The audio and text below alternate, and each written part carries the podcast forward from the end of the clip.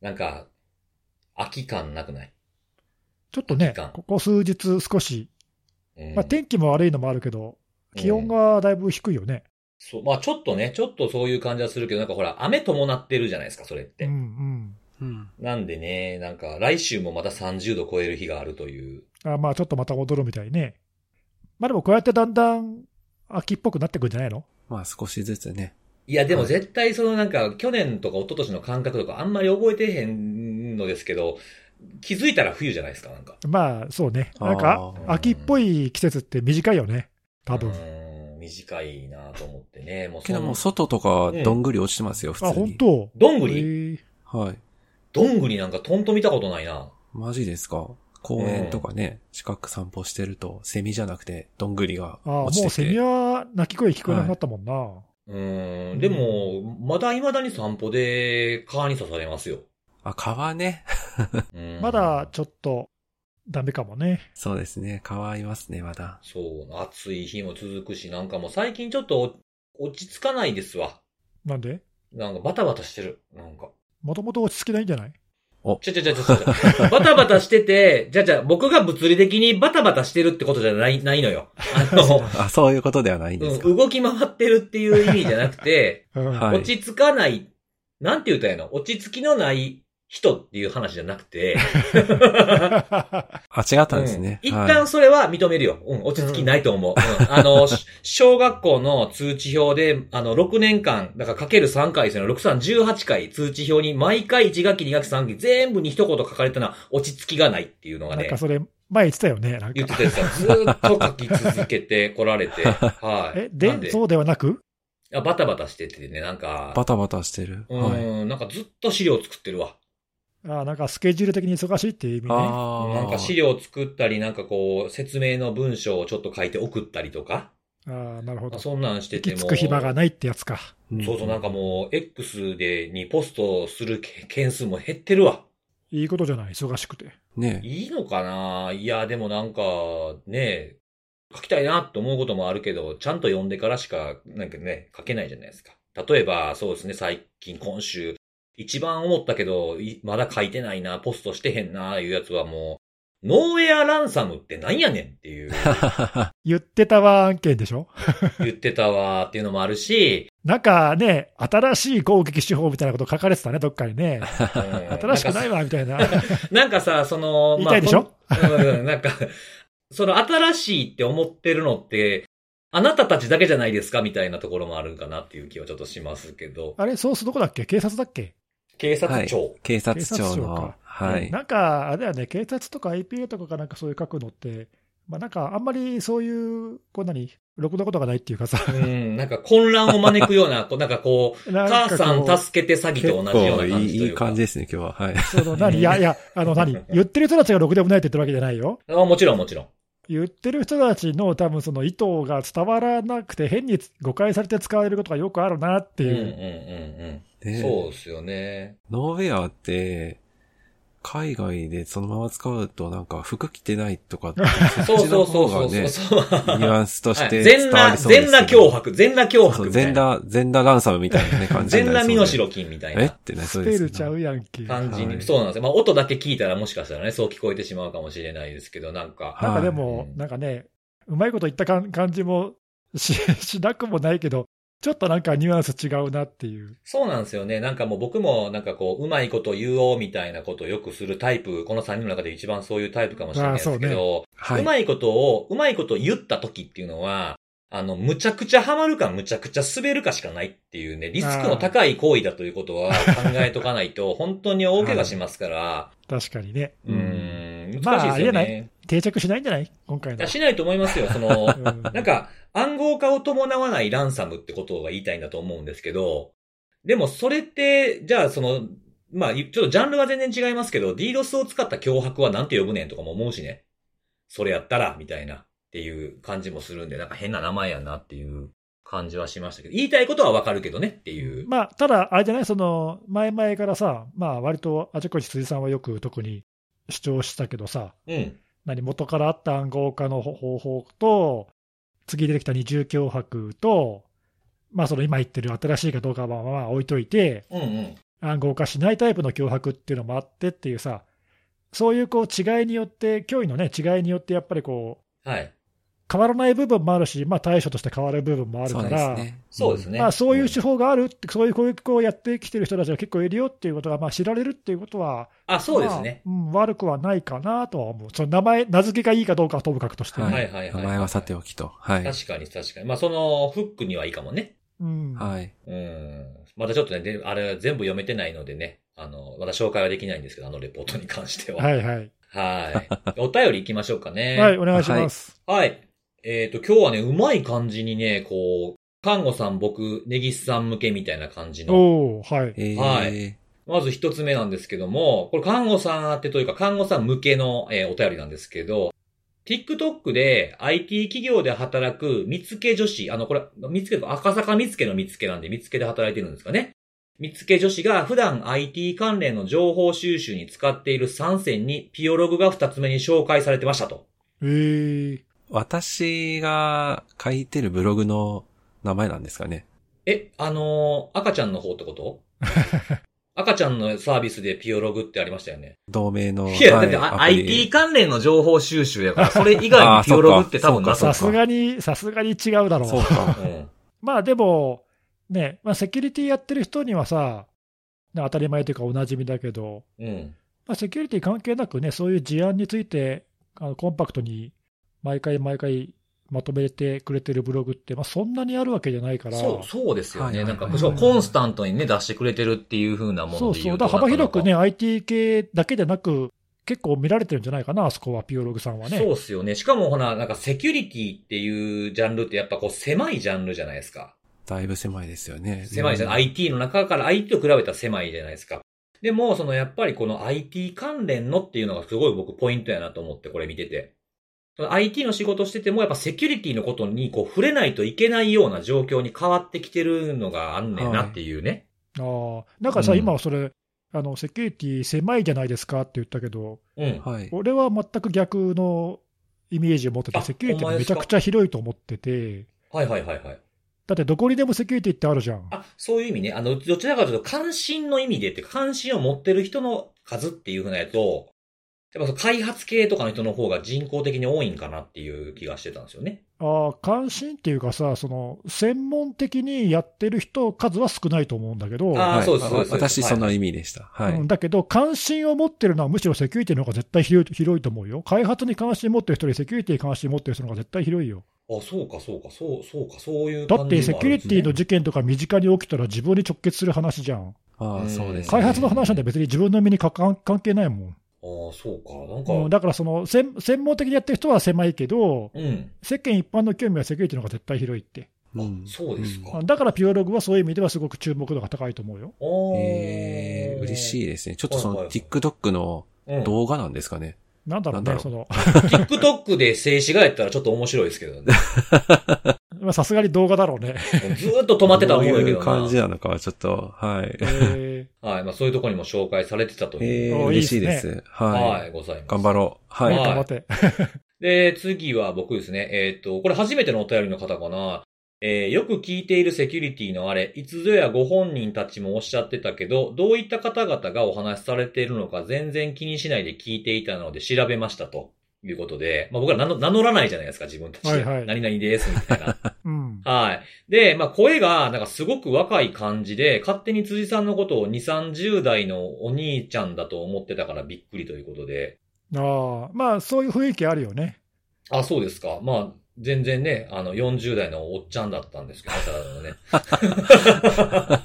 あ、声若いですかね。まあいやわかんないけど辻さん、どうなんだろう。まあ、けど喋り方からそうそう、したらね。多分口調とかさ、うんはい。う。ん。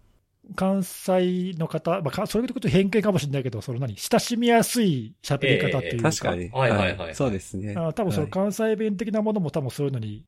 あ寄与してると思うんあ、あだけどるのかもしれないですね。はいはいはい。うんそういう意味で、あいい意味でなんかうん。若い人っていう感じるのかもしれないね。はいちょっとわかんない。ちょっと俺らはあんまりにも普段から喋りすぎてるから、確かにそう、そうですよね。うん、あの本人を知らずに声だけ聞いてどういうイメージかって言われても、ももはやわかんないんだけど、あ、確かに確かに。どういう感じなんだろう。ねちょっと。お互いのイメージって確かにそう僕らのお互いが思うイメージっていうのは世の中的にというかさ、周りのね、聞いてくださってる方々の感じるイメージと多分ものすごい乖離あるでしょうしね。だってほら、先週もさ、俺の声聞いて、その徳原さん的な、なんか、ビジュアルをイメージはいはいしたっていう。失恋のあれってやつ。そうそうそうそう。はいはい。あれもね、別にその、俺らからしたらさ、えっと思うけど、うんうんまあ、声だけ聞いてそういうふうに思う人もいるかもしれないなっていうね。そうかわかんないよね、確かに。確かに。あ、声うん、声ならでは感のやつですよね。ね面白いねそういうのねんいいです。ね。そうですよね。。これでもなんかちょっと、ちょっと僕としてはですね、あの、声が若い感じやったけど、こう、そうじゃなかったってことなわけじゃないですか、調べたら。これ見た目がおっさんやったってことなのかな？確かに、な、何でびっくりされたんでしょうね。年齢で、だから僕結構ほら、なんか、プロフィールになんか何年生まれとか入れてるから、うん。まあ、多分そういうのを見てってことだろうかな。そこやっ見たたらええねんけどっていうよりもさ、うん。その、例えばキャ見た目リアインタビュー的なやつとか、はいはいはいそうそうそうそあ結構経験ある人なんだって思ったのかもしれないしね。ああ、そうですね。まあちょっと全力でね、年齢に抗っていこうかなと改めて、はい、思いましたということではいございます。はい。で、最後のお便りなので、これネギスさんが、あの、前回お話ししたやつに関して、X の、あの、ハッシュタグつけて、あの、お便りくれてた方もいましたし、あの、僕に直接連絡をして教えてくれた方も、二つの経路から違う方がね、教えてくれたんですけど、あの、前回その、イランの攻撃者と思思われる攻撃が、なんか日曜にみたいな話あったでしょ？うんうん。それに関してなんですけど、中東あたりのイスラム教の、イスラム教圏っていうんですかね、そういったところでは、日曜日が仕事のところが多いらしいんですよ。うんうん。知ってるよ。知ってる？で、ちなみにイランは金曜と土曜がお休みという。金曜はあれだよね、なんか、あの、お祈りの日かなんかな、確かそうそうそうそう。金曜はあの集団礼拝の日ですね。そう、だからまあ、日、日木が平日に当たると。そうそう。まあ、だからその辺なんか習慣とか文化とかの違いで、その休みの日がいつかっていうのは、まあ、ちょっと結構違うよね。うん。確かあれだよね、その前回ちょっと俺もうろ覚えだけど、うん。日曜から木曜が活発で、金土、割と活動が落ち着いてるみたい少な、ね。ないみたいな、なんかそういうパターンが見えますねみたいな話を。そうそうそうそう。んんで、あの、攻撃者がとった、あの、本番の攻撃と、その事前の攻撃する奴らで分かれてんちゃうかっていう説とか、そんな話しましたそう。そうそうそう。うん、まあで、なんでそこで言わなかったかっていうと、そこでは別に特にそのイスラム圏だからどうこうっていうことは、まあ、あの、元々の記事には特に書いてなかったので、まあ、特に触れなかったんだよね。だけど、すごいね、そういうことちゃんとこう指摘してくれる方が何人もいるから、そうそうおーいいや、さすで、があだなの、一人の方は、あの、ジェトロ、日本貿易振興機構ってあるじゃないですか、ジェトロ。G あそこの、その、イランの祝祭日の URL まで送ってきてくれてえ。ー、うん。そこのなんか注釈に書いてるんですよね。週週休日は金曜と土曜って書いてるところを送ってきてくれはってですね。おーみんなあれだね、そのちゃんと聞いたことをなんかさ、そのままなんか鵜呑みにせずというかあ、、そうそうそうそう。うんそうなんでなんだろうって考えてそうやって調べられてね。ねまあ、調べるのにもともと知ったのか分かんないけど、うん。送ってくれて共有してくれるって嬉しいそうね。ですね。なんかそういうことが癖ついてるんですかね？そういうこのリスナーの方々。いや、そういうのはすごい大事なことだよね。いや、ありがとうございます。そう、こういうのなんかあの、ほんまはこう、わ、分かってはるから言わんでいいかなじゃなくて教えてくれるのがやっぱありがたいですね。そのわざわざアクションにしてくれたっていうのがちょっと嬉しいなと。うん本当に。はい。はい、思いました。ついでにっていうかさ、うん。だから納得っていう面と、だからそれを装ってるっていう可能性もあるのあもちろんで、はい。うんそうそうそう、まあだからそこら辺がね、あの難しい、こういうののそのアトリビューションっていうか、うんうん。あの分析で難しいところそうで、すね。ずっとついて回りますよね。そう、時間帯もわざわざそこに似せてる可能性もあるわけうんうんで、うんうんうんまあだからそれは、その、なんちゅうの、証拠としてはまあ若干弱いんだよね。そうですね。一つのうん、一つのなんか要素としてしか考えられない。小言葉では呼べないですよね。そうそうまあ、バレても別にいいと思って、その本当にその生活時間帯で活動してる可能性ももちろんあるんだけど、うんうんうんあえて騙そうと思ってやってる可能性も、まあ、あるっちゃあるんうで、ん。そうですね。うんまあ、その辺がね、まあ、難しいけど、まあ、でもそういうその地域によってそういうのがありますよっていうことを知知ってで考えるのと、知らずになんでだろうって思うのでは、む運転の差があるからね。そうですね。いやー、ありがとうございます。ありがとうございます。はい、学びがあるね。はい。まあ、お便りは以上でございます。はいありがとうございますはい。もしなんかご質問とか、えー、こうじゃないんですかとか、いろいろあればご意見、ご感想とかは X の、ぜひ。はい、えーの、セキュリティのあれのハッシュタグつけてポストしていただければなと思います。そうすると、あの、ステッカーの印刷コード差し上げます。はーい、お願いします。じゃあ、セキュリティの話していきますかね、そろそろね。はい。えっ、と、じゃあ今日僕から行きましょう。はい、お願いします。はい。はい。何でしょう？えっ、と、今日はですね、僕が紹介するのはまたランサム、ランサムなんですけれども。おーいいね。安定はい。安定の、ブラックキャットランサムっていうランサムギャングがいますけれども、うんまあ、。そこの攻撃者が、あの、Azure のストレージを暗号化してくるっていう風な攻撃が観測されたと。おーなんか、前々からね、そのクラウドの環境に対するランサムウェアの活動っていうのもさ、うん、うん。まあまあ、ずっと前から言われてはいたけど、はい、はい。まあ、そんなにね、事例として目立ってなかったっていうのもあって、実際のところどうなんだろうみたいな。まあ、やったところで効果が薄いかもしれんっていうのはあるかもしれないですね。こう、バックアップが勝手に取られてたりとかっていうのもあるじね、ゃなですか。ないんかも世代間戻っちゃいそうな、漠然としたイメージですけど。そうそうそうい。うんそうそう、そういうので、まあ、あんまりこう、指摘はされつつも目立ってこなかったっていうようなところがあったので、ちょっと紹介しようかなと思ったんですけど、はい。ソフォスの、あの、まあ、インシデントレスポンスチームの XOPS っていう、えーチームの人たちが、えーまあ、マストドンに投稿されてた内容が、まあ、元ネタになってるんですけど、まあ、結構珍しいですね。レポートじゃなくて、マストドンかっていう、うんうん。なんですけど、まあ、ここのインシデントレスポンスチームが、まあ、最近対応したインシデントの調査中に見つけたっていうふうなものがあって、何を見つけたかっていうと、えー BlackCat の Sphynx っていう、まあ、暗号化するために使われているものが、この Sphynx っていうツールで呼ばれてるんですね。まあ、いわゆるランサムウェアなんですけども、うん。このアッシュが、えー認証情報を使って暗号化するっていうのをサポートしている機能がついたというふうなもので、あってですね。で、このスフィンクスっていう風なもの自体は、今年に入ってからですね、2月ぐらいにブラックキャットから発表されたもので、これまで何回かこう改善がされてきているようなツールになってるんですよ。うん。で、例えば、改善したもので言うと、コマンドライン引数ですね。暗号化するときに、まあ、いろんな情報を与えて暗号化したりするんですけども、その引数を複雑化して、こう、検知されにくくしたりとか。まあ、例えばなんか、ハイフンアクセストークンとかっていう風な引数のものを、全然こう、ランダムな文字列みたいな感じにして引っかかりにくくしたりとか。あとは、あの、インパケットとか、この、あれですね、認証情報をダンプするようなツールとかっていうのをこう、組み込んだりっていう風なアップデートがこれまでもされてきたものなんですね。でその、えーコマンドライン引数に、えー追加された、まあ、ハイフン O っていう風なものがあって、これに与えるのが認証情報を与えることで、そっちにもこう攻撃を、暗号化を広げることができるっていうオプションがついたのが、この XOPS の調査で見つかったという風なものなんですよ。認証情報っていうのは、それを使って、アカウントを不正にログインして、その先をってことだね。そうです、そうです。なるほど、はいなるほど。はいはい。で、あの、攻撃の詳細はこのマストドンでこうガーって書いてあったので、もうめっちゃ細かくは書いてないんで、それをどうやってんやろうなって疑問が残るところもあるにはあるんですけど、過程だけでちょっと言いますと、うん。はい。ブラウザの拡張機能から、を使って、まあ、そのまあラストパスの保管庫、まあ、ボルトっていうんですかね、ボルトっていうのかな？にアクセスして、そこからまあ認証情報とか、まあ、いわゆるその OTP とかも登録できるじゃないですか、ワンタイムとか。はいはい。これ昔このポッドキャストでも ID パスワードを入れるのは普通にあるけど、ワンタイムはそこに入れたらあんま良くないんじゃないかみたいな議論ここでもありましたよね。あったね。したことあるね、それね。そうそう。で、それを盗まれたっていう風なところから攻撃が始まってるんですよね、入った後に。で、そのまま OTP とか ID パスワードを使うと、まあ、ありとあらゆるものの制御ができちゃうようになっちゃうじゃないですか。クラウドだけじゃなくて、登録されてるものすべてできちゃうという風なことで、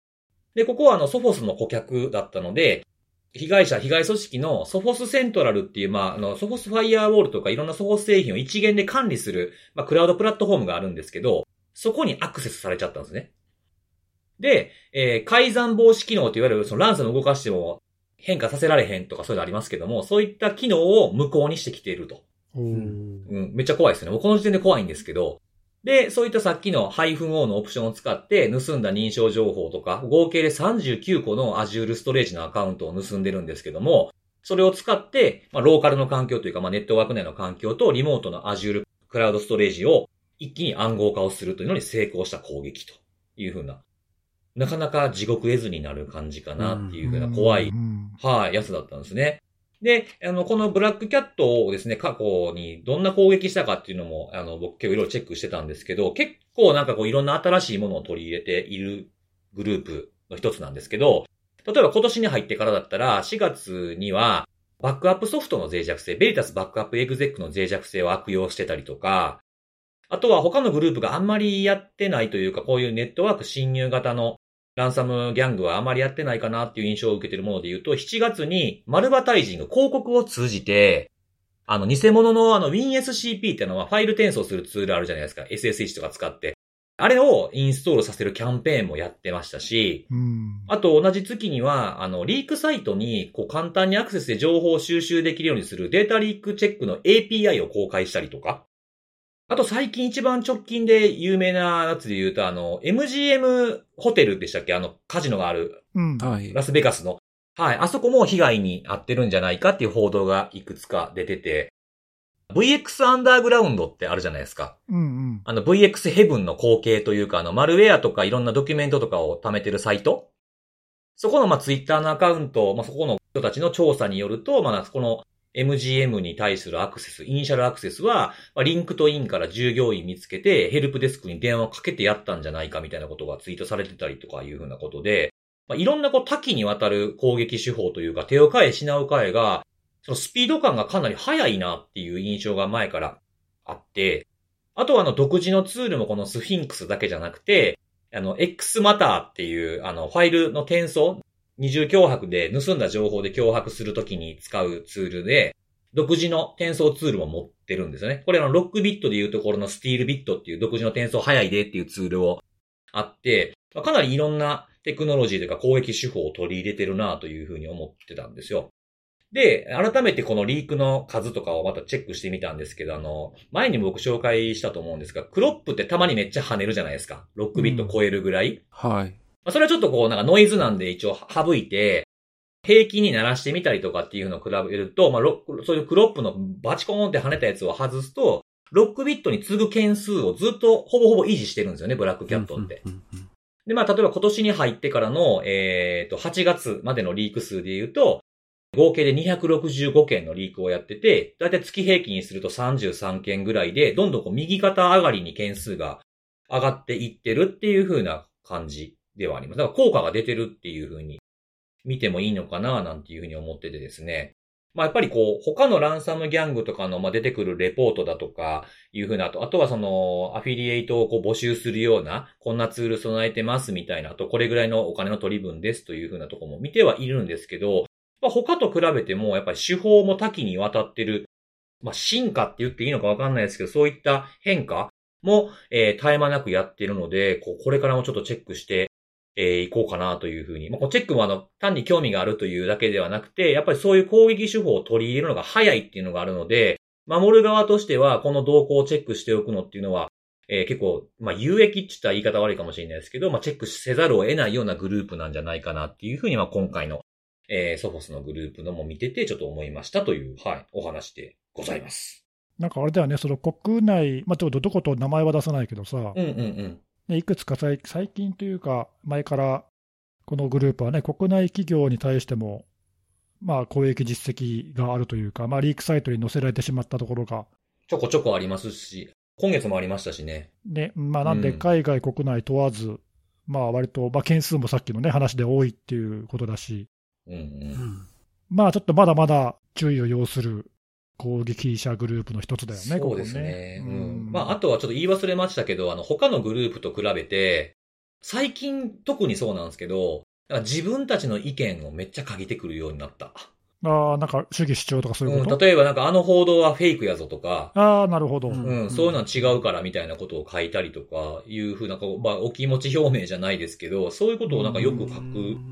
書くのが増えてきたなっていう印象はありますね。なるほどね。うんうん。なんかこう、侵入の過程で知った、そこつつかれたら痛いな、みたいな、その、ともうまさにこう、侵入受けてる最中に、中でやってたチャットのログとか、はいはいはい。これ、これこんなこと今なってるけど、ここの部分大丈夫かみたいな感じの確認してるチャットログとかも晒してくるみたいなこともしてて、なんかこう、キャラクターがちょっと見えやすい感じになってきたなっていう印象がありますね。多分ね、攻撃者によってやり方はいろいろ違うと思うんだけど、そのまあそういうことが一つ、その何、被害者に対するプレッシャーになってそうですそうか。その後から被害に遭う人に対して、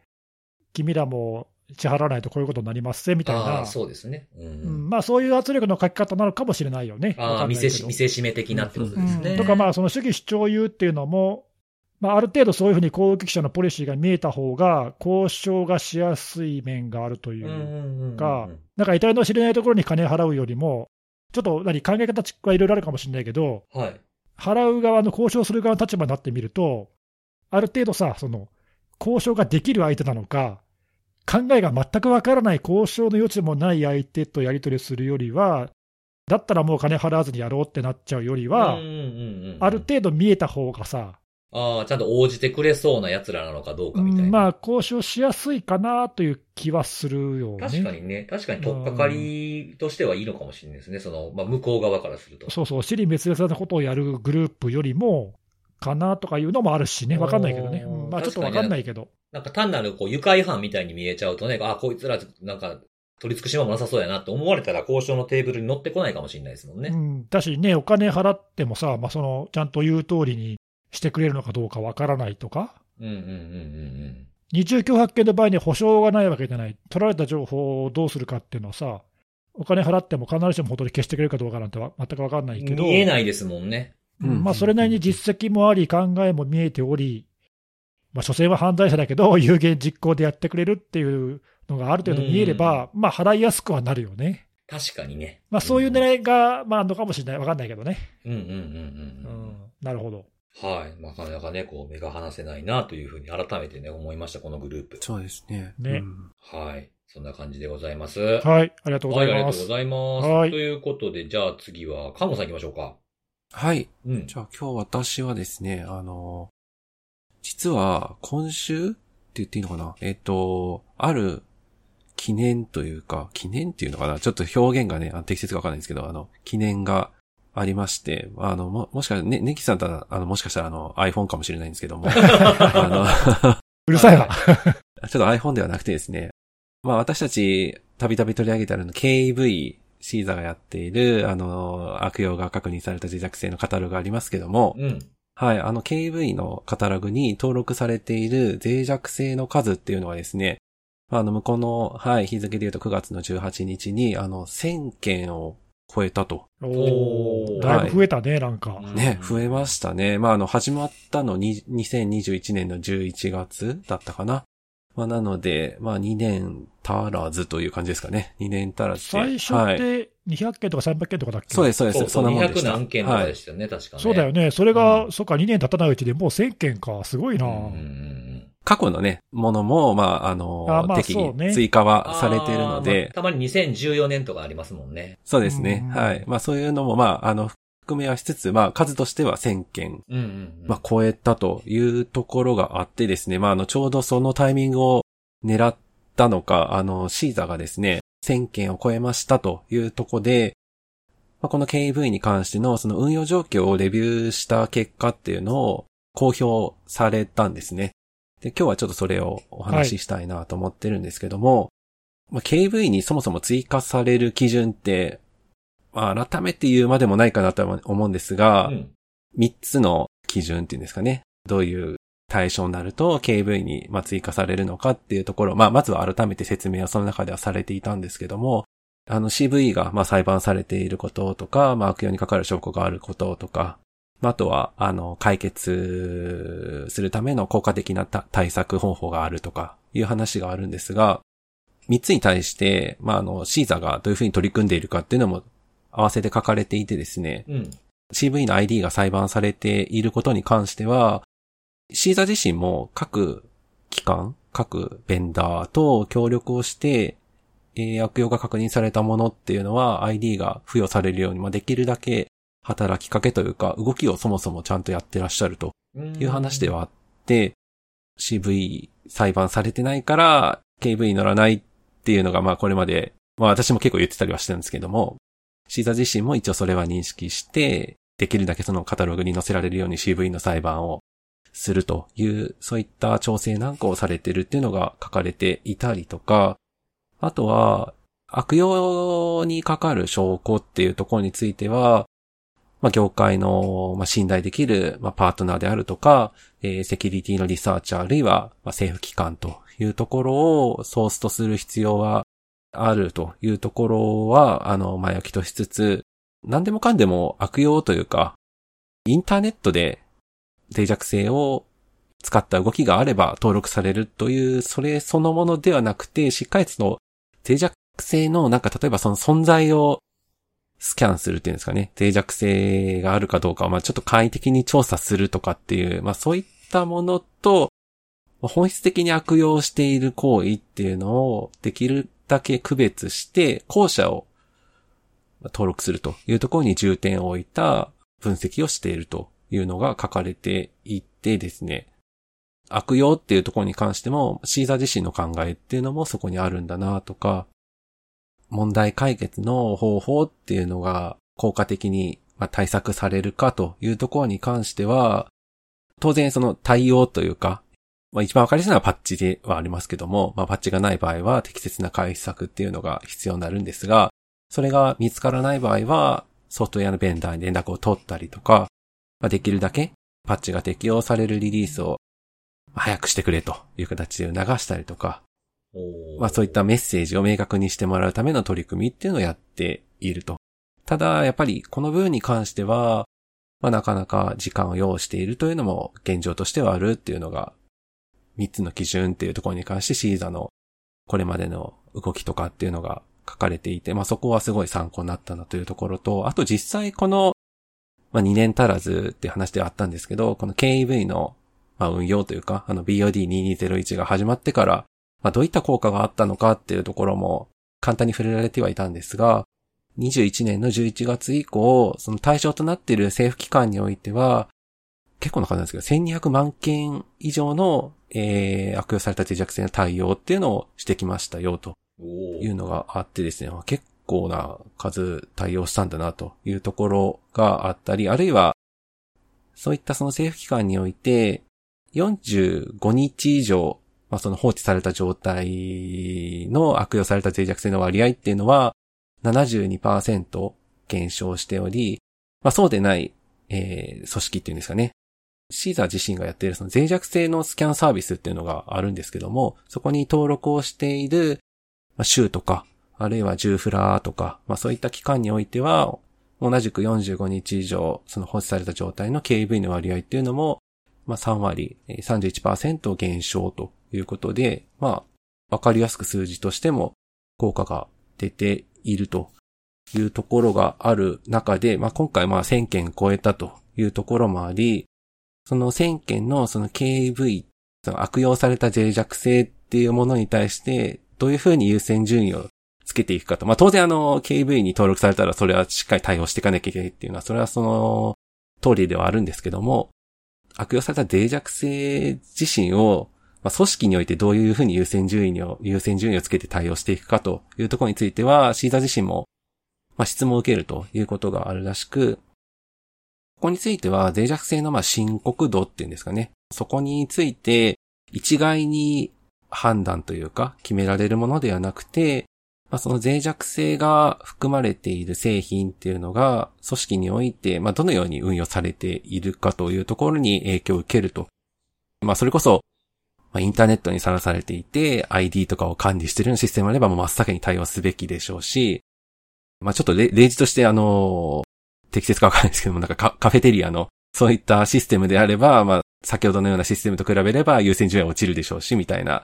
扱ってる情報によりけりでってことですね。なんか以前取り上げたかちょっと忘れちゃったんですけども、あの、SSVC ですよね。あの、デシジョンツリーで意思決定をしていくという形で、あの、脆弱性の対応を決めていくというところについても、まあ、その中で、紹介をされていたと。で、今回まあ1000件超えて、じゃあ今後どうしていくかというところについても書かれてるんですけども、まあ、我々はまだ、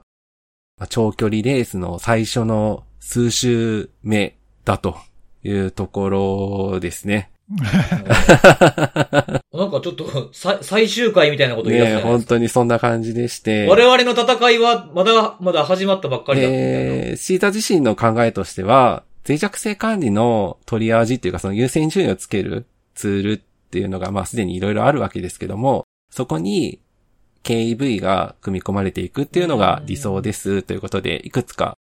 ベンダーの名前とかっていうのも挙げられていてですね。まあなんかあの KV を使用している製品ご存知でしたらうちに連絡してくれとかってあのメールアドレス書いてあったんで、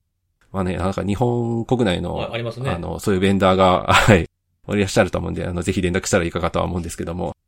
まあ、組み込まれるのが理想というところで、そうは言いつつ、悪用の状況を完全に、まあ、理解していくための関連情報も、まあ、できるだけ追加していきたいということで、これちょっといつから追加された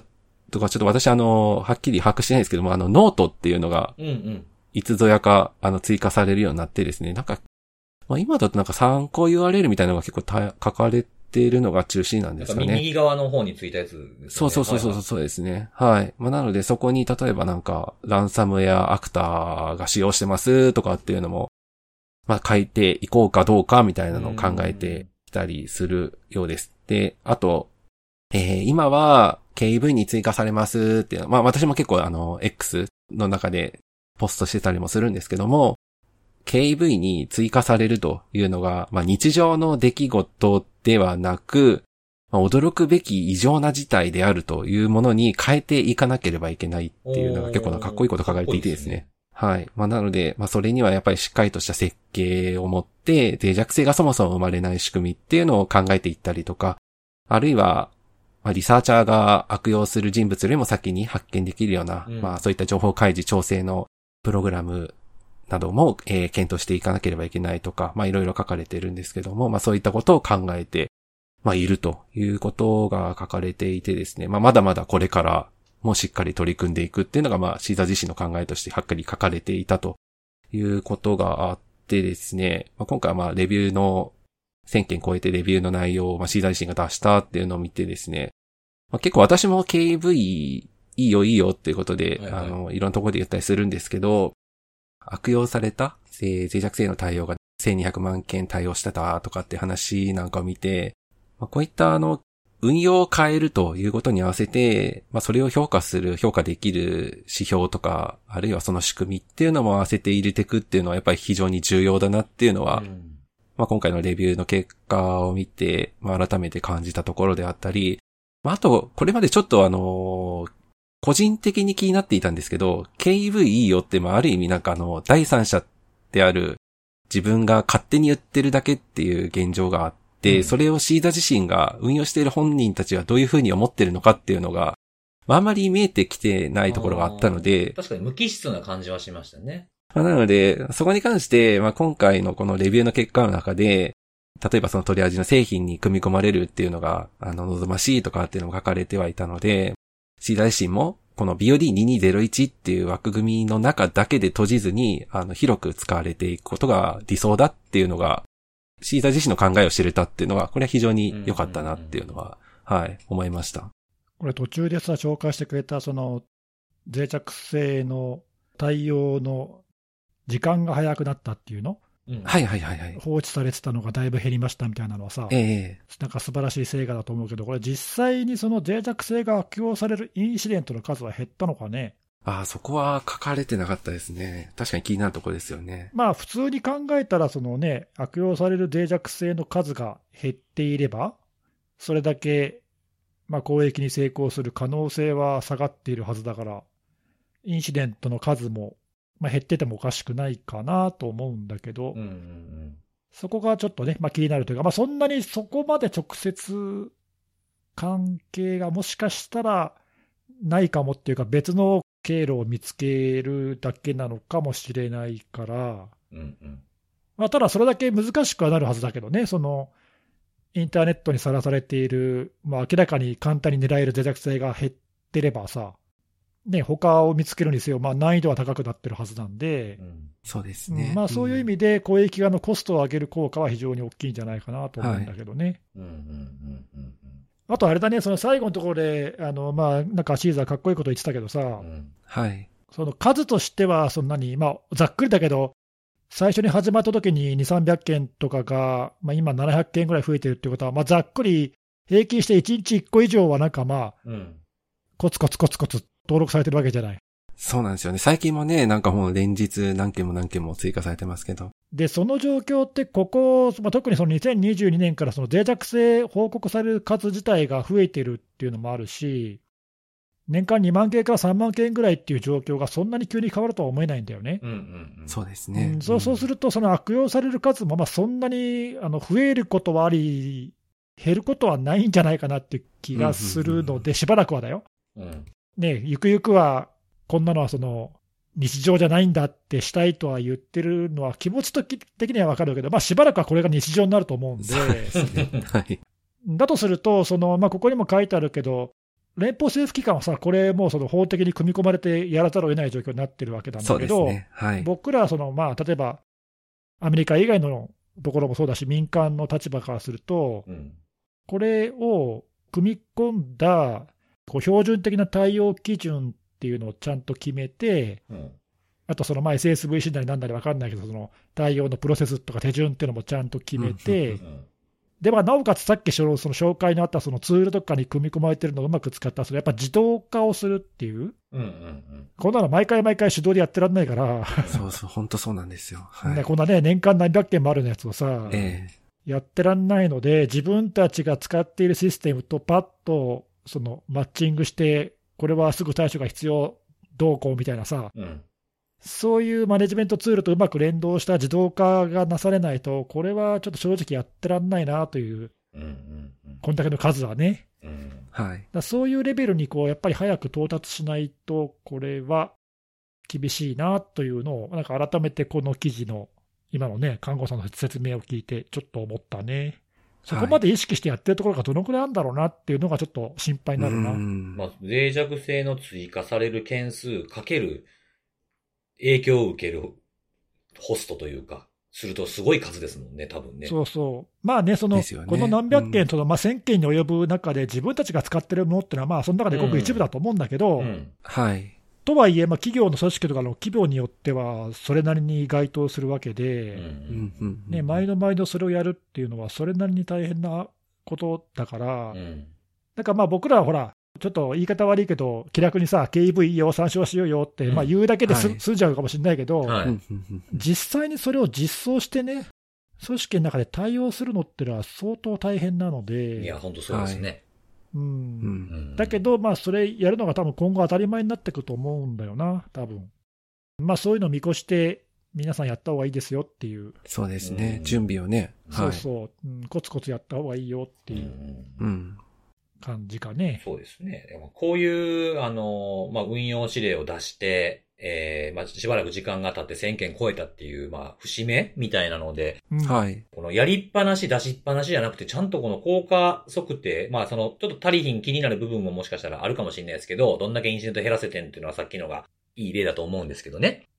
この効果測定出ちゃんと出して、こう中身とか現状が見えるようにしてくれるっていうのはすごくいいなって思いましたね。うん、大事だよね、うんそういう大事、大事、大事。そうですよね。う。うんん。やったはいいけど、ほんまに良かったんか悪かったんか分からんみたいなものってやっぱり多いなっていう思うんで僕は。まあ、本当は効果があるけど言ってないだけかもしれないですけど、まあなんかこうちゃんと自分たちの PR にもなるっていうふうに思ってやってるんでしょうけど、これはすごく見えていいなっていうふうに、看護さんの話も聞いてて思いましたね。ね。この2201に続くようなね、2301、2302に関しても今後何か出てくるといいなと思いましたね。ああ、そうだね。うん。その特にね、23、2301の資産のね、可視化なんてめっちゃ大変じゃないですか、結構。ね、あれね、うん本当そうそう。で、それ14日間と7日間でぐるぐる回さなあかんっていうのとね、2302みたいに管理、管理インターフェースどんだけ効果あったんかとかも知りたいですもんね。うそうだね。ん。出てくるのは多分1年後ぐらいなんかな、多分このスパンで見ると。まあでも、シーザーは今回のもそう含めてだけど、はい。ね、その指令を出すだけじゃなくて、まあ、自分たちもかなりその力得て、あ、支援してますいろいろやってるというか、まあ、やらされてるというか、これはこれで、だだってこのカタログの維持するだけで結構大変だと思うしいやーと思います本当大変だと思いますよ、これ。それに付随するさまざまなその支援の仕組みとかを、うん。ね立て付けなきゃいけないから、まあ、相当大変だと思うけど、まあ、でもこうやってね、目に見える効果が出てるっていうのは素晴らしいよね。ううん。ん。いいなと思いました。はい。はい。ありがとうございます。はい。はい。じゃあ最後は、ネギスさんです。お願いします。はい、じゃあ最後、行かせてもらいますけども、はい。えっ、とね、今日はですね、海外のリツールっていう会社のちょっとまあ不正アクセスのうん。事例をちょっと紹介しようと思ってるんだけど、ほうほうほえーとこれ、この会社はそのソフトウェアの開発用のツールとか環境をまあ提供している会社で、う。うん。まあ、先月かな、今年の8月に不正アクセスを受けましたっていうまあ報告をしてるんだけど、うん。で結果、そのこの会社が提供しているクラウドサービスを利用している27の顧客で、まあ、なんかアカウントの不正アクセスがありましたと。いうことで、まあ、対応をいろいろやりましたという報告をしてるんだけど、えっとね、まあ今日紹介したその侵入の手口がちょっとその興味深いというか、これは気をつけないかなっていうふうに感じたのうで、ん。はい、ちょっと具体的なその攻撃側の侵入のその方法をちょっと順を追って説明しようかなと思うんだけど、はいはい。はいえっと。ね、まずですね、えー8月の末、先月末に、このリツールっていう会社の複数の従業員が、SMS でフィッシング攻撃を受けましたと。うん。まあな、スミッシングっていうのかな。うんうんうん。で、えーまあ、これがあの非常になんていうかな、洗練されたというか、よく調べてやったんだろうなと思うんだけども、そのまずその攻撃側は、この会社の IT 部門の社員を装ってメッセージを送ってきましたと。うん。で、まあ、それっぽいそのなんか給与システムにトラブルがあったんで、お時間になるとき連絡くださいみたいなメッセージで、でまあできればそのこのリリンクからログインログインしてくださいっていうなんか URL が貼ってあって、まずこれがフィッシングサイトのリンクなのね。で、この会社はオクタを使って、えーまあ、認証の管理とか、あの ID の管理とかをやってるんで、そのオクタのこの会社のポータルを装ったような、うんまあ、。フィッシングサイトに誘導するような、まあ、まずそういう SMS が飛んできましたと。おで、大半の従業員は、まあ騙され、騙されなかったらしいんだけども、まずさ、その、これを従業員に送る時点で電話番号とかがわ分かってなきゃいけないし、IT 部門の社員を装ってるっていうところとか、うん。まあ中身、そのオクタを装ってるところもそうだけども、まあこの会社のことをよく調べてるなっていう感じがまずあるんだけど、うんそうですね。まあでもほとんどの従業員は騙されなかったんだけど、なんか一人の従業員だけ、たった一人だよ。うん一、人だけ、このフィッシングサイトのリンクを踏んでログインしちゃった人がいましたとはいはい。で、どうなったかというと、ログインするとすぐ攻撃者から電話がかかってきましたと。うん。で、これもまたちょっとびっくりだけど、その IT 部門のその実際のその実在する社員の人の声をディープフェイクでその偽装して、その人本人の声に似せた形で電話をしてきましたと。え、その声の元ネタどっからって感じしますそよね。う、そうなんだよね。だからまあそれもどっかで、ちょっとどう、そこら辺がね、詳しく書いてないんだけども、うん。まあ、でも実際にその人の社員の声をまあ学習して作ったフェイク音声でえー電話をしてきたと、まずその時点でびっくりだけど、うん。で加えて、その IT 部門の社員を装ってるんだけど、ちょちゃんと話の内容も一応、社内の事情に通じているような会話をしてきたとうん。いうことなんで、まあ、これもまあ多分下調べをかなりしてるんじゃないかと思うんだけど、まあ、この従業員もね、そのなんか電話の内容でなんかちょっと疑いを持ったんだって。えちょっと怪しいなと思ったらしいんだけども、思っただけで結局、その攻撃者の言うがままに、MFA の多要素認証の認証コードを電話で伝えてしまいましたと。ー、おー、それ聞いてきたんですね。電話で認証コードを聞き出して、で、攻撃者はそれで、えー、オクタのアカウントにログイン成功して、で、すぐに自分のデバイスを MFA の要素として登録しましたと。うんうん。なので、まあ、以降は、その自分のデバイスを使って、もう多要素認証も突破できる状態に、まあ、パスワードももう分かってるからね、フィッシングで。なので、えーログインできる状態になりましたと。で、次にじゃあどうしたかというと、えーこの会社はまあオクタを使っていろんなあのサービスを管理してたんだけど、Google のワークスペースのアカウントもまあオクタ経由でログインできるようになってたらしくて、攻撃者はそのオクタ経由で今度 Google にログインしましたと。で、ここからがちょっと面白いというか、おっという感じなんだけど、うんうんそのこの Retool って会社は、えー他にもいろんなところで多要素認証を使ってたんだけど、その多要素認証で使っている TOTP のワンタイムパスワードのコードを Google オーセンティケーターのアプリで管理していて、で、その Google Authenticator で、その MFA のシークレットを Google のアカウントを使って同期してたんだよね。おで、これはあの Google オーセンティケーター使ってる人はピンときたと思うんだけど、今年の4月にアプリのアップデートがあって、それまで対応してなかったんだけど、Google のアカウントを使ってクラウドを同期する機能っていうのが新しく追加されたんだよね。うんうん。はい。で、それを使って同期してましたと。はいはい。そうするとどうなるかというと、攻撃者はオクタをもう乗っ取ってます。うん。そこを使って Google のアカウントにログインできます。そこには Google オーセンティケーターのコードが保存されています。はい。そうすると、この攻撃者は自分のデバイスに Google オーセンティケーターをインストールして、その乗っ取った Google のアカウントでログインすると、ああ。復元されちゃうんだよね。もうふ、降ってくる感じですよね。同期されてね。被害者と全くデバイスと全く同じ状態のはいはいはいはい。怖い怖い。ものが、そうそう、コピーされちゃうんだよね。同同期ってそういう機能だからさ。うん。で、それにどうなったかというと、この会社は他にも VPN とか他の社内の重要なシステムっていうのは、まあ、全部 MFA で管理したんだけど、そのトークンまとめて全部だから、攻撃者に取られてしまったのと同じことになってしまって、うんうんはい。で、結果、そのお客様の環境にアクセスするためのアカウントも、まあ、はい、取られちゃってという、まあ、最初の結果につながるんだけど、まあ、ちょっとね、ここ、少し説明がはしょってあって、うん。うん。MFA は取られたけど、パスワードはどうしたのってのは書いてないんだけど、うん。まあ、あの書いてないってことは、多分都合が悪いから書いてないんであって、うん。ひょっとしたらパスワードは使い回したのかなとかね、わかんないああ、あーはいはいはい。一問打尽やったのかもしれないけど、です、ね。わかんないけど、まあ、パスワードは書いてないんだけど、その他のシステムにも、まあ、多要素認証を突破して、侵入されてしまいましたという、まあ、こういう顛末でしたと。うんうんうん。で、そのまあ肝になるのは、その Google オーセンティケーターのコードを同期してて、ま、根こそぎ取られてしまったっていう部分が、まあ、やっぱり最大の、それよりも前のソーシャルエンジニアリングも非常に手が込んでるんで、うん。それはそれですごいなと思うんだけど、でね、そのまあ、この会社は、まあいろいろそのソーシャルエンジニアリングの対策が不十分だったなとか、あと MFA も TOTP のワンタイムパスワードだけでなくて、セキュリティキーも使うべきだったなとか、まあいろいろ反省点はありますねとうん言ってるんだけど、一番主張してるのは、Google がひどいと言ってて、その言ってるその主張のポイントは大きく2つあって、一つはその Google アカウントを使って、この多要素認証の、ね、コードを同期するっていう仕組みがそもそも危ない、危ないじゃないかとうん。言ってるんだけど、ただこれはちょっとね、Google だけでなくて、マイクロソフトのオーセンティケーターも同じ機能を持ってるしあ、あ、はいはい。Apple もそそういう機能を持ってるし、うん。あと、例えばパスワードマネージャーのワンパスワードとかラストパストみたいなやつも、さっきね、あの辻さんが別のところでそういう話をちょっと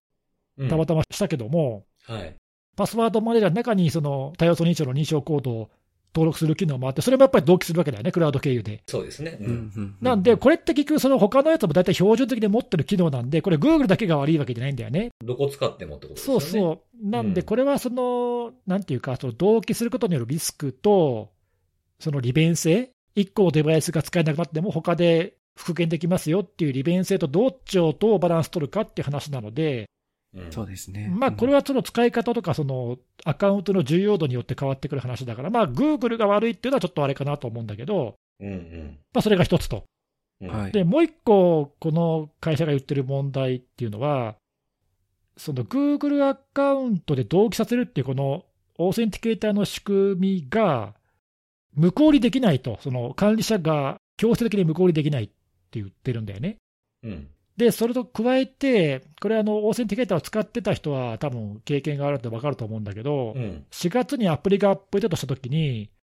Google のアカウントに紐付けますかっていうのが出てきて、うん。指示に従ってると勝手に紐付けられちゃうんだよね、そう、そうですね。実は。うん。で、それがデフォルトの動作になってるんだよね。うん。で、今仮に例えば新しく Google オーセンティケーターをインストールして使うとどうなるかっていうと、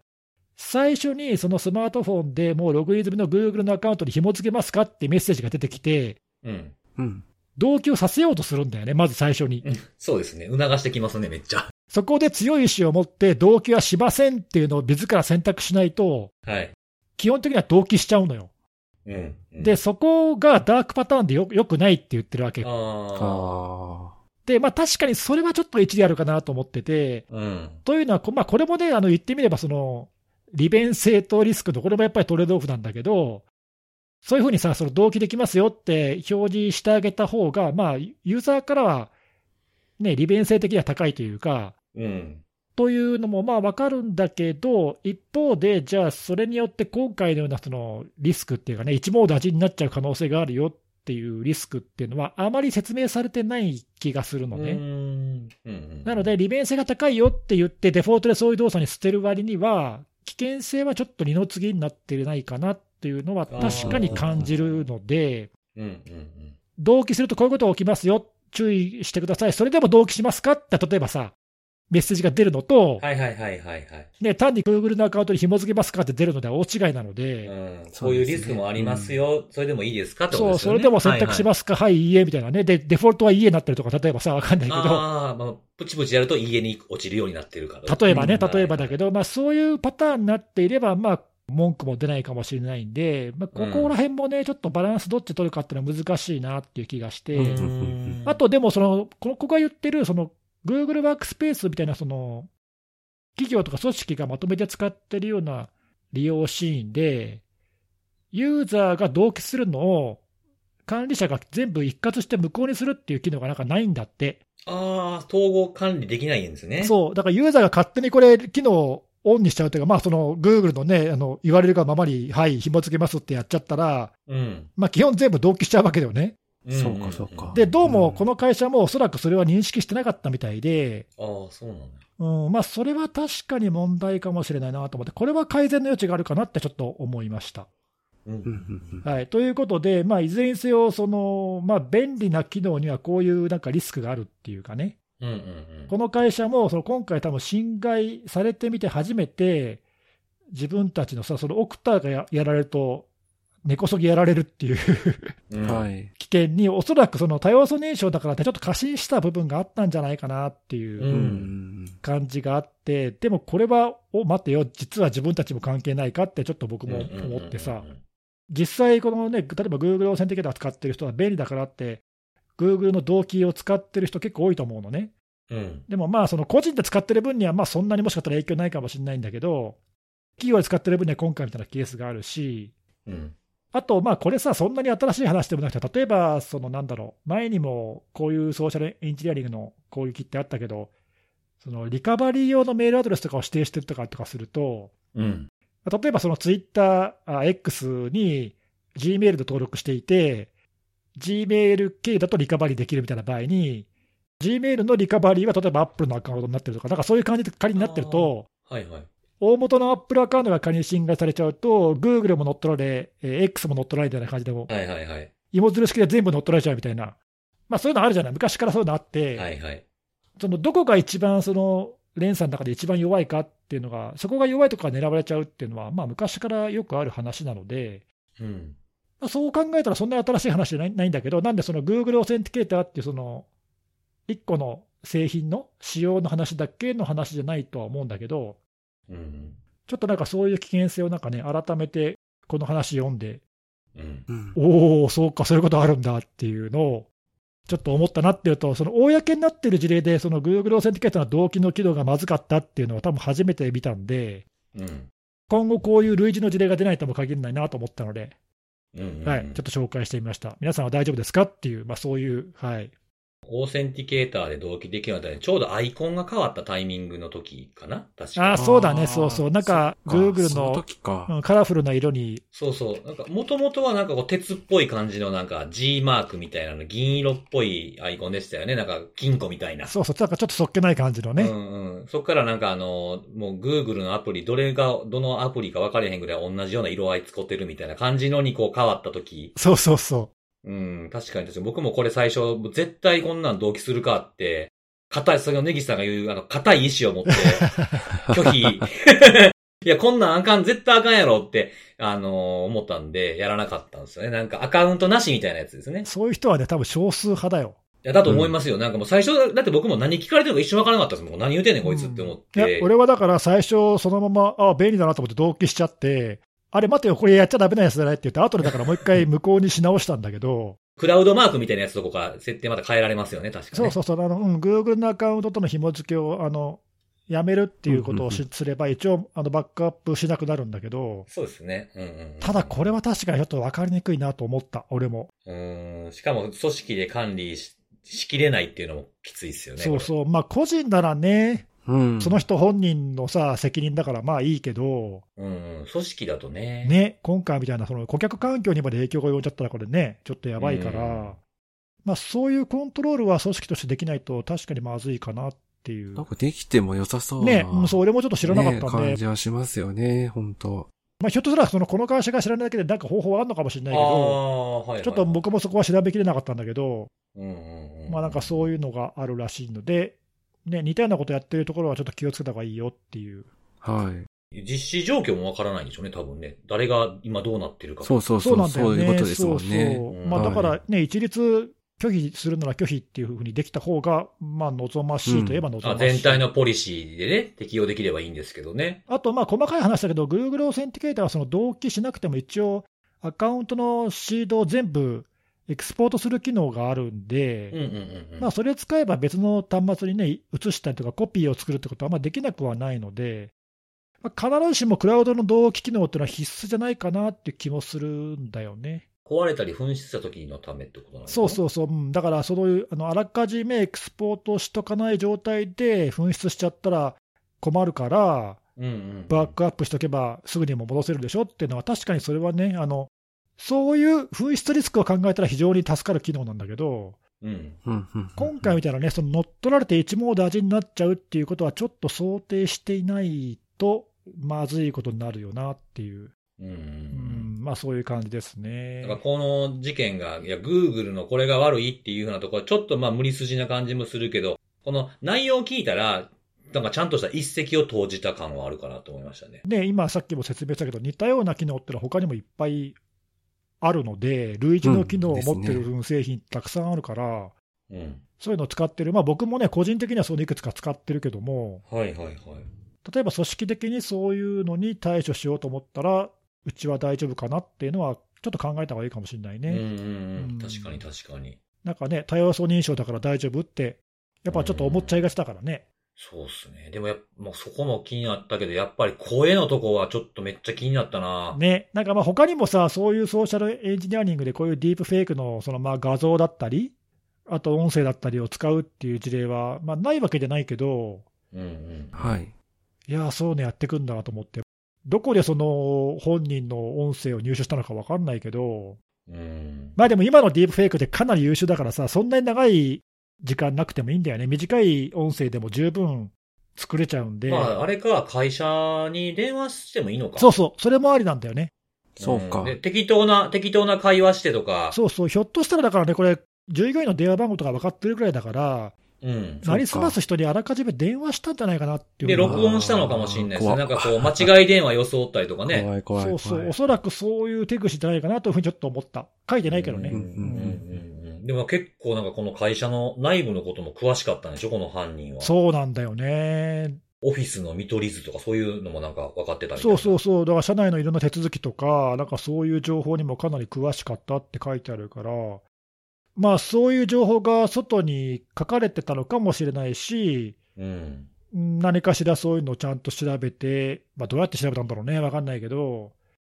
まあ、かなりそういう意味では巧妙だよね。うん。まあ、かなりすごい下準備を。もうこんなんもう聞かれてもすぐ答えられたってことでしょ？多分こういうことをね。すごい準備していたのは、もうなんかそれもう内部犯行ちゃうのって思ってしまうぐらいね。ですよね、こんなんね。そういう情報を買い取ったのかもしれないですしね。まあ、わからないけどね、どっからどうやってそういう情報が漏れてんだろうね。準備が丹念やなって思いました。うん、だただ、決してこれがそのめちゃくちゃ珍しい高度な例外的な事例ってわけでもないので、まあ、この点のそのフィッシングでソーシャルエンジニアリングをかませてくるっていうのは、ね、よく報告されている事例ではあるから、そうですね。うんううんん。うん、まあ、あのこういうのはあるというふうに思った方がいいよね。まあ、人事だと思わずに、あってもおかしくないぐらいに思うのがいいですよね。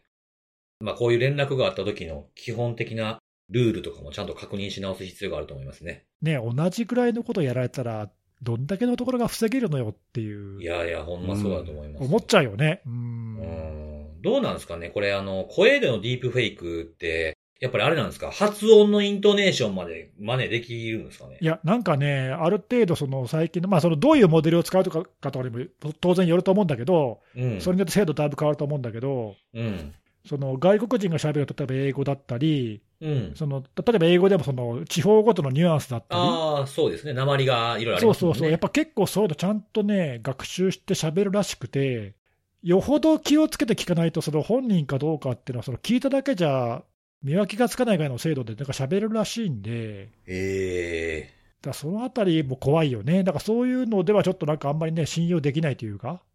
声とかさ、画面の先の顔見てもさ、だって AI が作った画像かどうかなんて、正直わかんないじゃん。いや、そうですね、そうですね。そういう、などんな声でも、どんなイントネーションちゃんともう、あれ本人やんけって思うようなものがあっても、その、ちゃんとしたこの運用というか、その対応のルールまあ、よく簡単に言えばコールバックするとか、そのいろいろあるじゃないですか、今まででもあったと思いますけど、うん。そういったことも気をつけつつ、まあ、こう AI に真似できないような喋り方、面白い話みたいなことをやっぱ、やっぱキャラクターをやっぱこう、ね人間関係構築していって、あ、いや、辻さんはこんな思んないこと言わへんのちゃうかみたいな。なるほど。内容で勝負ってことね。そうそう、なんかこう、普段、こうなんか会社の会話でもちょっと2、3面白話入れてくるみたいな。雑談入れてきょんなみたいなところっていうのも大事かも。え？いや、これもセキュリティじゃないですかコピーできないっていうのはほら、なんかセキュリティの一つかなっていねそうっか。そっかそっかそっなるか。ほどね。確かに。そうそうし、そうなんか。なんからしくないな、みたいな。あの、なんか、あれなんか、ついさん今日あんまおもろいこと言ってけえへんな。なんか、余計なこといつも言ってくるなんかいいこと言ってるな、みたいな。そうそうそうそうそう、いつも余計なことしか言ってけえへんのにな、こいつみたいな。本当にこれ本人みたいな。そうそう、その辺のこのアノーマリー的な感じの検知もね。難しいな、んじゃそんなの。難しいっすよね。はいはいはい。すいません。はいちょっと茶化してしまいましたいけれども。やいやいや。はいはい基本が大事やなというふうにも思いましたね。そうですね。ははい。ということで、今日もセキュリティの3つのお話をしてきたんでですね、最後におすすめの、えーあれを紹介しようかなと思ってるんですい。はい。けれども、今日は、はい。はい、今日紹介するのはですね、多分食べ物です。おはい。はい。白いご飯に合う食べ物が欲しいってこの間なったんですよ、僕。ああ、なるほど。うん。あの、知人からね、あの、今年の新米が取れたんで送りますっていうふうに毎年ね、送ってくれはる人がいるんですよ。いいね。ほうほう。いいなぁ仕事の関係で、こう、繋がった人なんですけど、その送ってくれはるんですよね。はい。うんはいでせっかく新米が来たって思ったから、なんかほら、白いご飯に合うちょっとしたこう、つまむもんって、例えばなんやろうな、佃煮とか、うんうん。明太子とか、海苔とか塩昆布とか、いろいろあるじゃないですか。なんかいいね。はいそれだけでもうご飯食べれるですねね。そうそうそうそう、うんそれだけでご飯が食べれるものを、せっかく新米いただくんで買いに行こう思って、ほあの、なんていうか、デパ地下っていうんですか、なんかそういうとう。ころに。ああ、はいはい。デパ地下？うん行はい。ってきたんですよ。ほんで、こういろんなもの見て、まあ、それ結構なんか久しぶりに行ったんですけど、デパ地下。うん。もうなんか何でもあるぞみたいな感じだったんですよ。やっぱこうワキワクワクしてて。で、結構なんかこれご飯何杯食うねんって思うぐらいいろんなもの買っちゃったんですけど、僕。ついついテンション上がって。そうそうそうそう。なんかもうじゃ、なんか、じゃこは買うわ、肉は買うわ、うなぎは買うわ、みたいな。うん目移りするもんな。どれも美味しそうだもんね。そうそうそう。で、あんまりけえへんもんやからもうね、せっかくやから買うとこって乗るじゃないですか。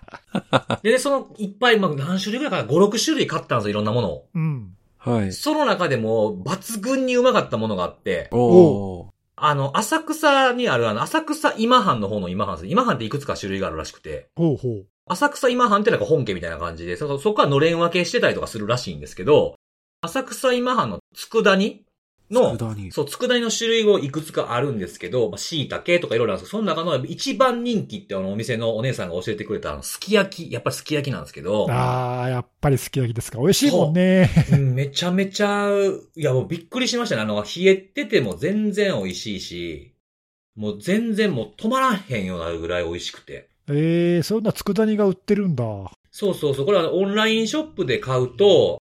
一個ずつは買えないんですよね。ああ、そうなんだ。うん。例えばなんかし、なんか、椎茸と、あの、お肉と、みたいなの。あ、セットで売ってるわけ。そうそうそうそう、あの、ホタテと、みたいなやつで、こう、まあ、一番少ないので、二つセットみたいなやつからあるのかなオンラインやと。ううんん。おおいいね。ただ、お店に行ったら、一つずつ買えます。なるほど。これもめちゃめちゃうまかったんでですね。まあ、ちょっとね、やっぱ、今半ちゃちょっと高級なんで、そうね。はい。まあまあでも3つセットで2000いくらとかなんで、ちょっとこう、ね、贅沢しようかな、いいお米あるしなとか、まあいろんなきっかけあると思うんですけど、そういうのにちょっと試していただきたいな。いいね。聞いてるだけでた食べたくなってきた。そうでしょ、もね本当でう、すね。もう人にあげたくなるぐらいのうまさでしたね。えー、え、えついさんこの佃煮のいろんなやつを食べてみて、いっちゃんよかったのがすき焼きだったってことですすかき焼きともう一個なんか食べたんですよね。はい。あとは買ったやつはすき焼きとそれとあとホタテも食べてましたね。ー、ええー。はいそうですね。もうぶっちぎりでうまかったですね。全種類はちょっと食べてないんですけど、ちょっとなんか他のも、逆に他のも食べたいなっていうのも思いましたし、あじゃあこれ、買おうと思ったら、そのオンラインショップで公式で買うか、いくつかまとめて買わなければいけないけど、あとは何？やっぱデパ地下とかなの？デパ地下だと多分単品、僕オンラインで買えんのかなと思って、これだけちょっとリピート一遍しようかなと思ったけど、セットしかなかったんですよ、見たら。うんうん、なるほどね。えうーん。あの、まあお店行ってみたら、ほら、いろんなものも置いてあったり、試食ができるとこもあったりすると思うんで、はいはい。はい。そういうところにちょっと行ってみるのも、もしね、近所に調べてあれば、行ってみてもいいんじゃないかなって思ったんで、ぜひ、はい、ご飯のお供に。ご飯のお供に、ご飯のお供。そうそう、だからこれ聞いて、あ、これ、あ、食べながら、セキュリティのあれ聞いてもらって。ああ、いいですね。はい。はいそうそう。お供が2つでね、ということで。ぜひぜひ、はい。食べていただければな、というふうに思います。ということで、今週は以上です。また次回のお楽しみです。バイバイ。バイバーイ。